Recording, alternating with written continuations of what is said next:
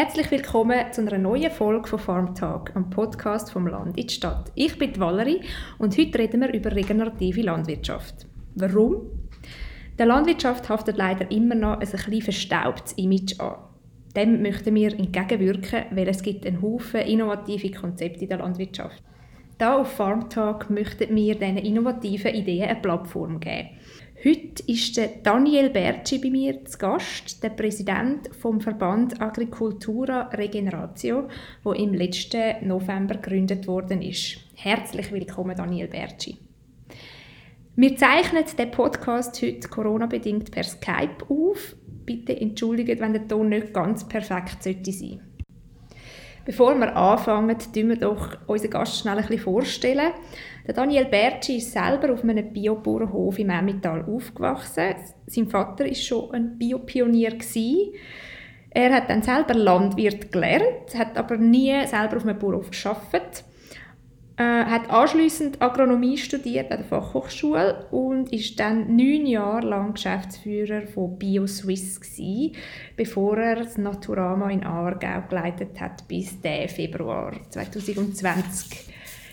Jetzt ist er selbstständiger Berater und Coach und Präsident von Agricultura Regeneratio seit letztem November und ist heute auch in dieser Funktion bei uns zu Gast bei Farm Talk. Fangen wir mit der einfachsten von allen Fragen an. Was heißt regenerative Landwirtschaft?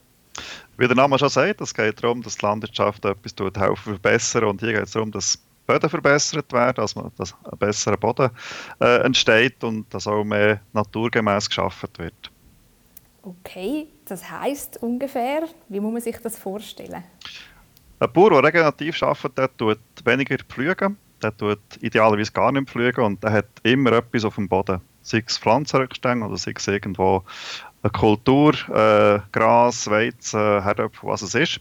Der Boden ist also nie braun. Das ist eigentlich das äh, wichtigste Ziel. Und dazu ist es auch so, dass der Boden eben nicht gestört wird. Man versucht möglichst wenig Pestizide und Kunstdünger einzusetzen, die den Boden eben oder das Bodenleben stören. Also es geht wirklich darum, dass das Bodenleben möglichst optimal kann arbeiten und äh, der Boden einfach besser wird, mehr Humusgehalt und dadurch auch mehr CO2 kann speichern Jetzt gibt es ja auch äh, den Begriff Permakultur. Ähm, was ist der Unterschied von der regenerativen Landwirtschaft zu der Permakultur? Die schauen ja eigentlich auch, dass immer etwas wächst. genau. Also Permakultur ist Teil von der gleichen Familie oder von der gleichen Idee. Es geht darum, eben mit der Natur zu arbeiten und nicht gegen die Natur. Bei der Permakultur setzt man noch mehr darauf, dass man mehrjährige Kulturen hat, also Pflanzen, die man nicht jährlich ernten und quasi wieder neu pflanzen, sondern Pflanzen, die permanent wachsen. Da kommt auch der Name her, also permanent, das ist immer etwas, das wächst und man tut auch nicht mehr gross bearbeiten. Also im, im Permakultursystem ist es so, dass es idealerweise gar keine Bodenbearbeitung mehr braucht. Jetzt äh, könnte man ja auch sagen, ja, Bio schaut ja auch für den Boden. Warum lange dann Bio nicht? Ja, wenn man zurückgeht, ist es natürlich so, der Biolandbau hat am Anfang sehr stark darauf geschaut, dass die Böden gut bewirtschaftet werden und vor allem, dass der Humusgehalt in den Böden steigt. Weil nur so hat man auch mehr äh, Fruchtbarkeit. Also Bodenfruchtbarkeit ist, ist im Kern des Biolandbau. Es ist natürlich so, in der heutigen Zeit ist Bio vor allem ein marktorientiertes System. Und das heißt, ein Bauer, der Bio macht, der macht sicher sehr viel Gutes, muss aber auch sehr viel äh, Reglement und Richtlinien einhalten, damit er überhaupt sich darf Bio nennen und das tut sehr viele Bauern davon abhalten, einzusteigen, weil es eben ein sehr enges und sehr detailliertes Regelwerk gibt, das zum Teil auch nicht ganz in sich logisch ist. Okay, das heißt, äh, regenerative Landwirtschaft ist dort ein bisschen offener als Bio? Ja, unser Ansatz ist eigentlich, dass der Bauer selber entscheidet, wo er hergehen Also wie weit will er gehen und was will er umsetzen. Wir haben nicht ein starres äh, Regelwerk, was heisst, du musst so und nicht so. Es ist ein System, das darauf angelegt ist, dass der Bauer beobachten, lernen und dann entsprechend handeln und nicht ein Reglement einhalten, sondern die Natur beobachten. Das machen Biobauern sicher auch. Aber es geht darum, dass der Bauer, der regenerativ arbeitet, sich wirklich überlegt, was habe ich für ein Ziel für meinen Betrieb. Erstens, wie will ich mit den Böden umgehen, zweitens mit den Tieren und drittens, was will ich für Lebensmittel herstellen und wie will ich die verkaufen. Also ich sage dem auch ein Wachstumssystem. Der Bauer hat eigentlich eine Motivation zu bekommen, stetig zu wachsen und seinen Betrieb und seine Böden weiterzuentwickeln. Und so kann er selber entscheiden, wo er hergeht. Und kann auch sagen, ich mache quasi, äh, ich mache es äh, im, Sinn, im Sinn von der Natur, aber äh, es muss auch noch schlussendlich äh, ein Einkommen entstehen. Also es geht auch darum, dass die Wirtschaftlichkeit stimmt. Und im Gegensatz zum Bio ist eben regenerative Landwirtschaft darauf angelegt, dass der Bauer viel mehr Freiheit hat in der Entscheidung. Das klingt sehr gut. Jetzt, äh, wie, wie sind Sie denn persönlich zu der Idee von der regenerativen Landwirtschaft gekommen? Was war Ihre persönliche Motivation, gewesen, da den Verband zu gründen? Vielleicht? Ja, ich habe natürlich äh, als Biokind schon sehr viel äh, aus meiner Kindheit mitgenommen. Von dem, ich habe fast das Gefühl, es ist in meiner DNA angelegt, dass ich die regenerative Landwirtschaft toll finde. Ähm, meine, so der, der äh, Ausschlag gegeben hat das Buch von Joel Salatin. Das ist ein US-Farmer, der zwölf Bücher geschrieben hat und eines von denen ist auch auf Deutsch übersetzt worden. Und in dem hat er beschrieben, wie dass er eben eine Landwirtschaft gestalten will, die frei ist, die nicht reglementiert ist und die eben naturgemäß ist. Und nach meiner Zeit bei der Bioswiss, wo doch ein sehr durchstrukturiert und organisierter Verband ist, habe ich so ein befreiendes Gefühl erlebt, dass äh, ein Bauer ähm, rein auf die Natur schaut und nicht auf die Verbände und nicht auf den Gesetzesge Gesetzgeber, sondern nur auf die Natur und versucht, die Natur ähm, möglichst widerspiegeln auf seinem Betrieb. Und das hat mich schon motiviert, den Gedanken aufzunehmen und in der Schweiz zu verbreiten. Man darf auch sagen, dass die äh, Bewegung von der regenerativen Landwirtschaft in den USA und in Australien einen extremen Boom erlebt und äh, sehr viele Betriebe äh, die Methoden anwenden. Und zwar nicht nur Kleinbetriebe, sondern auch ganz grosse. Und äh, es gibt auch Kinofilme über regenerative Betriebe, es gibt x Bücher heutzutage. Und ich denke, es ist äh, für mich eine, eine, richtige Chance für die Zukunft, nicht nur für die Böden und für die Ernährung, sondern auch für das Klima. Und eben regenerative Landwirtschaft, darf man nicht vergessen, die hilft dazu, oder trägt dazu bei, dass das Klima besser wird, weil man eben Kohlenstoff aus der Luft in den Boden bringt. Und das ist eigentlich das, was äh, die grosse Herausforderung ist heutzutage, das Klima zu schonen. Und äh, da hat die regenerative Landwirtschaft absolut eine Antwort drauf. Und das ist toll. Wer ist denn, wer ist denn in dem Verband äh, Agricultura Regeneratio, wo Sie gegründet haben, alles dabei? Was sind das für Leute? Ganz verschiedene Leute, aber es sind alles Leute, die sich eben Gedanken machen, wie kann man eine Landwirtschaft besser machen und wie kann man ähm, so ein bisschen aus dieser Sackgasse rauskommen, dass Bauern oft angeklagt werden, dass sie ja, die Umwelt vergiften und die Gewässer verschmutzen.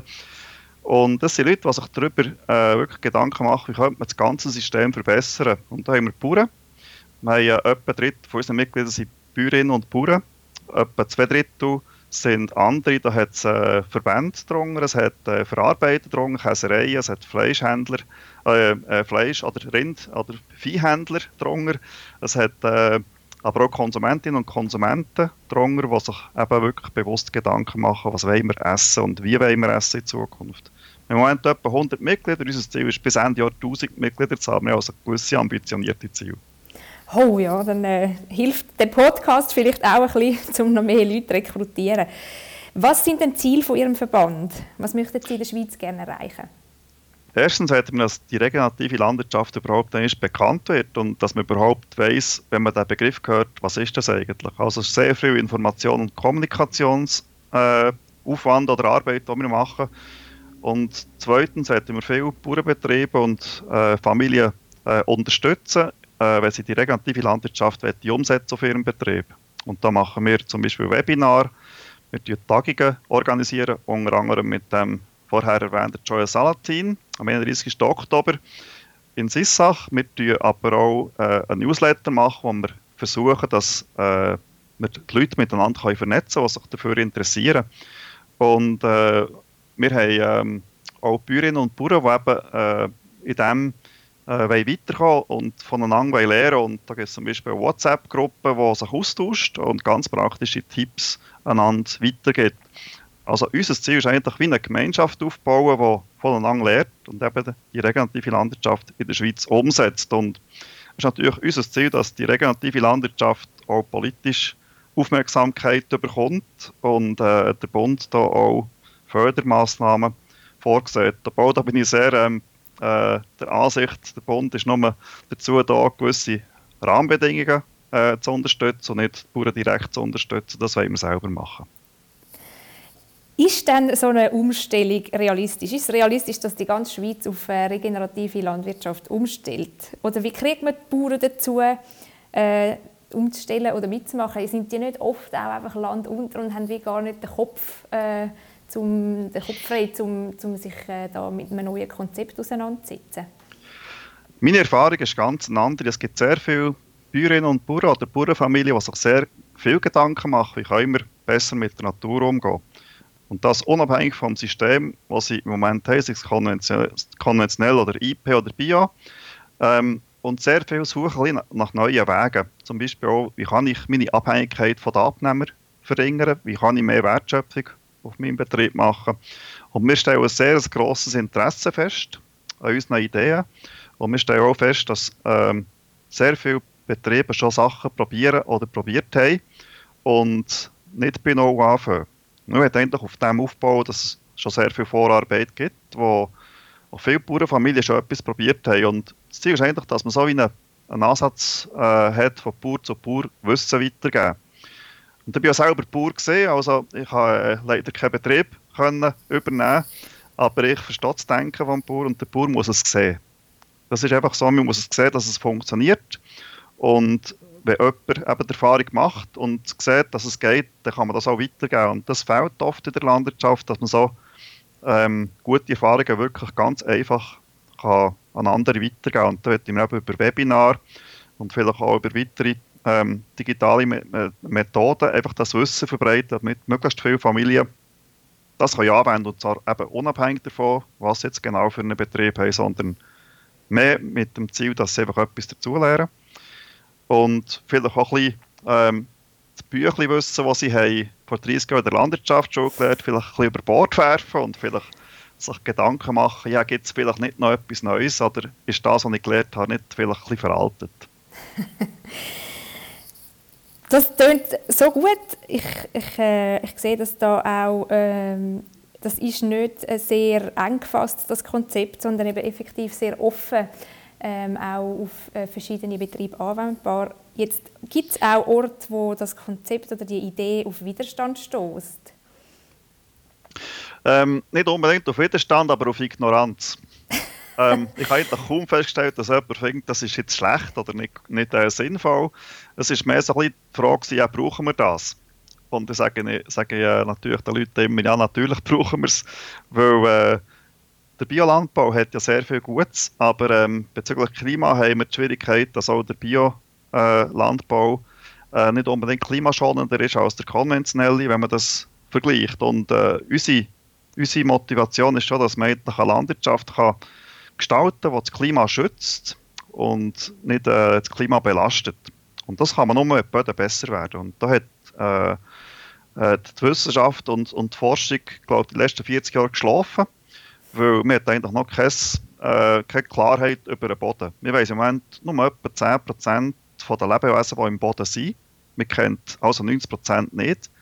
Und man hat auch keinen Einblick in die Abläufe, die im Boden eigentlich funktionieren und wie das eigentlich alles zusammenhängt. Also da gibt es sehr viel Forschungsbedarf.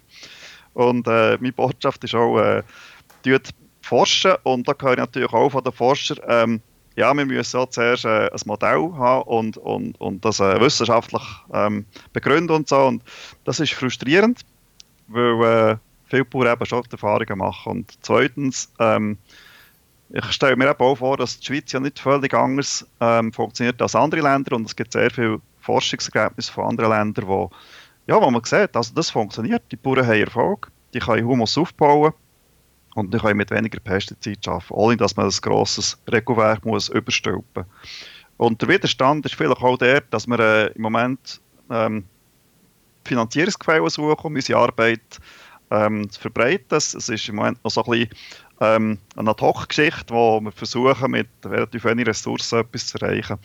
Und der Widerstand kommt primär daher, dass man sagt, ja, ähm, äh, wir haben jetzt äh, schon so viel äh, probiert und so viele Versuche gemacht. Ähm, wir haben nicht das Gefühl, dass da noch etwas kann Besseres entstehen oder etwas Besseres äh, äh, wie soll ich sagen, gefunden werden als das, was wir jetzt haben. Und Das finde ich schade, der Mensch muss manchmal seine Komfortzone verlassen, ein bisschen die Angstbarriere überwinden und dann findet er, dass etwas Neues manchmal ganz gut ist.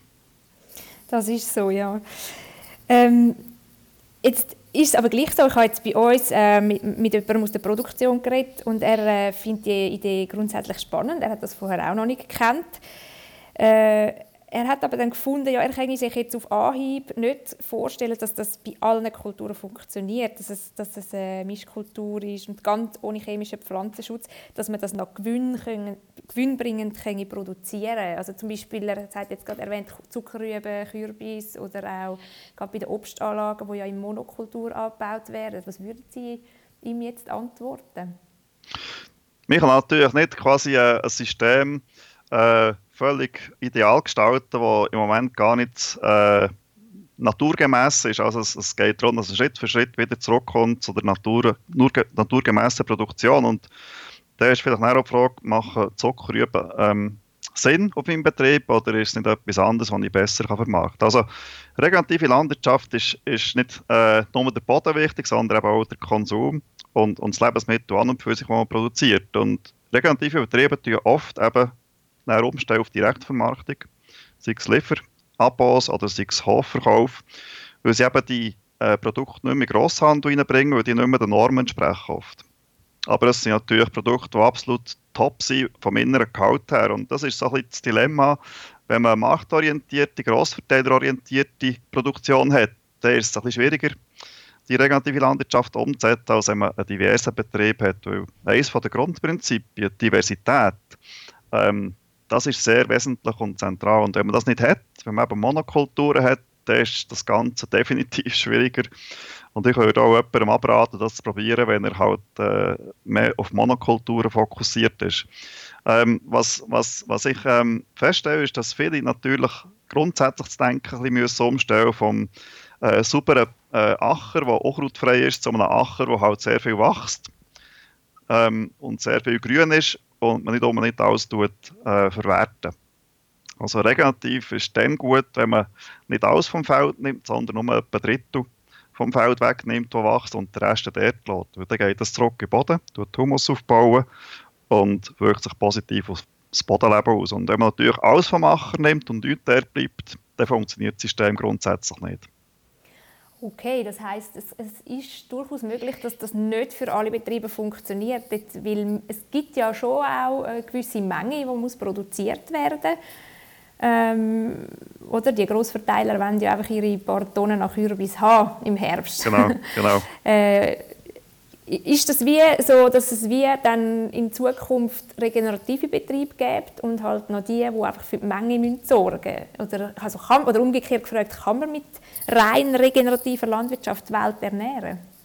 Ähm, irgendwann wird man es nur noch so können machen Das ist meine Vermutung, weil alle anderen Systeme eben die Ressourcen verschwenden, die wir haben und darauf angewiesen sind, dass man sehr viel äh, Fremdstoffe reinbringt, sei es Kunstdünger oder Pestizide. Und das ist alles eigentlich nicht unbedingt äh, im Sinn des Erfinder von unserer Natur, sondern es ist alles so ein bisschen eine Krücke. Und das Ziel ist eigentlich, dass man die Krücke kann ablegen und äh, mit der Natur arbeitet. Und wenn man in die Natur schaut, dann ist Naturüberfluss. Schaut dann wie viele Pollen da oben sind. Die braucht es lange nicht auch. Oder schaut dann wie viele äh, Blüten um einen Baum sind und dann Äpfel entstehen. Das ist alles im Überfluss. Also die Natur produziert eigentlich Überfluss. Und wenn der Mensch schlau genug ist, äh, das sinnvoll zu nutzen, dann hat er absolut genug zu essen. Und das Zweite, man muss eigentlich vielleicht seinen Speisplan ein bisschen anpassen und äh, überlegen, was wächst eigentlich ähm, in meiner Region und was, was konsumiere ich eigentlich. Also wenn man Produkte konsumiert, die primär aus dem Ausland kommen, dann ist man per se ja nicht unbedingt nachhaltig. Und vielleicht ist relativ nicht unbedingt nur eine Frage vom Boden, sondern auch vom Konsum. Also ich sage mir, regenerativ anbauen bedingt auch regenerativ konsumieren. Und der Grossverteiler ist halt nicht auf das eingestellt. Aber ich setze sehr viel darauf, oder wir als Verband setzen sehr viel darauf, dass Bauern ähm, in Zukunft viel mehr Produkte in der Region werden direkt können verkaufen und halt einen gewissen, einen gewissen Anteil geht sicher noch geht sicher über Grossverteiler, aber es sind dann vielleicht weniger Betriebe, die regenerativ arbeiten. Also es gibt irgendwo halt schon wie eine Zweiteilung. Ähm, kann mir auch vorstellen, dass gewisse Betriebe halt ein bisschen beides machen. Vielleicht auf gewissen Flächen regenerativ arbeiten, auf den anderen nicht. Und das ist ähm, absolut legitim. Für mich ist jede Hektare zusätzlich, die äh, naturgemäß bewirtschaftet wird, schon ein Erfolg. Und ob der ganze Betrieb oder nur der Haupt das macht, das ist eine persönliche Entscheidung vom Betrieb. Mhm. Auch das klingt wieder sehr offen. Das heißt, äh, die regenerative Landwirtschaft scheint wirklich ein äh, valables Konzept sein für äh, die Landwirtschaft der Zukunft. Ähm, ja, aber Sie haben es gesagt, das sieht fast so aus, wie wenn eine Gesellschaft halt auch mitziehen Und ich glaube, wir sind sowieso an einem Punkt angelangt, wo, man, äh, da muss, äh, wo die Gesellschaft auch einen Schritt muss machen und neue Konzepte finden, wie der Konsum auch nachhaltiger wird.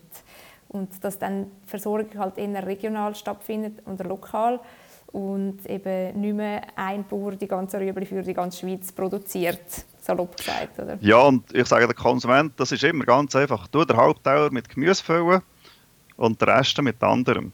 Also wenn man die Hälfte Gemüse isst und den Rest anders, dann bringt man eigentlich die Diät schon derart in Einklang, dass es funktioniert, dass man weniger Menge braucht.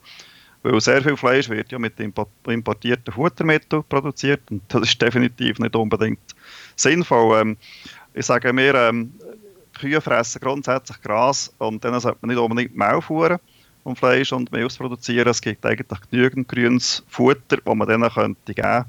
Und schon wenn man solche Sachen ein bisschen äh, ins Gleichgewicht bringt, ähm, dann ist das mit der genügenden Versorgung absolut kein Thema. Und vielleicht bei den Konsumentinnen und Konsumenten ist für mich schon noch ein Anliegen zu betonen, ähm, schaut nicht unbedingt nur auf, wie es aussieht, sondern was drinnen ist. Und das sieht man halt nicht. Also der Erinnerungsgehalt von Lebensmitteln, der hat ja die letzten 50 Jahre um etwa 50 Prozent abgenommen.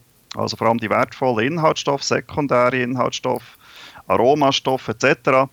Das ist äh, leider oft ein bisschen rausgezüchtet worden, weil es halt mehr Ertrag gibt, wenn man weniger auf das schaut. Und ähm, wenn der Konsument ein bisschen besser würde schauen, ähm, was er isst und nicht nur wie viele Kalorien das er isst, dann würde er auch schon äh, gesünder essen, gesünder leben und äh, vielleicht ein bisschen weniger zum Doktor müssen gehen Und vielleicht äh, Superfood-Vitamine nicht durch künstliche Präparate zuführen, sondern wieder rechte Gemüse und Früchte essen. Ja, und der Witz ist, ist, ist ja ein Marketing-Gag mit Superfood. Das gibt es gar nicht. Es gibt einfach gesunde Lebensmittel. Und dann gibt es ungesunde. Und alles, was verarbeitet ist, ist weniger gesund als alles, was frisch ist. Das ist eine kleine Binsenwahrheit. Aber ähm, marketingmäßig tönt Superfood halt extrem gut. Und es gibt auch eine super Wertschöpfung für die Produkte. Gut, ich glaube, wir sind am Ende angelangt von unserem Gespräch. Es sagt dann, Sie haben noch irgendein Schlusswort, das Sie unbedingt müssten loswerden müssten. Ich habe das Gefühl, wir haben alle wichtigen Sachen angesprochen. Ja, ich denke so. Gut, dann bedanke ich mich herzlich für Ihre Zeit ja, das ist und das schöne Gespräch. Wer sich für regenerative Landwirtschaft interessiert, erfahrt mehr auf www.regenerativ.ch oder auf www.agricultura-regeneratio.org. Dort kann man sich schlau machen und findet auch den Kontakt zum Daniel Bertschi, falls man sich möchte äh, der regenerativen Landwirtschaft widmen. Wir freuen uns, wenn ihr das nächste Mal wieder reinhört bei Farm Talk. Ade Messi.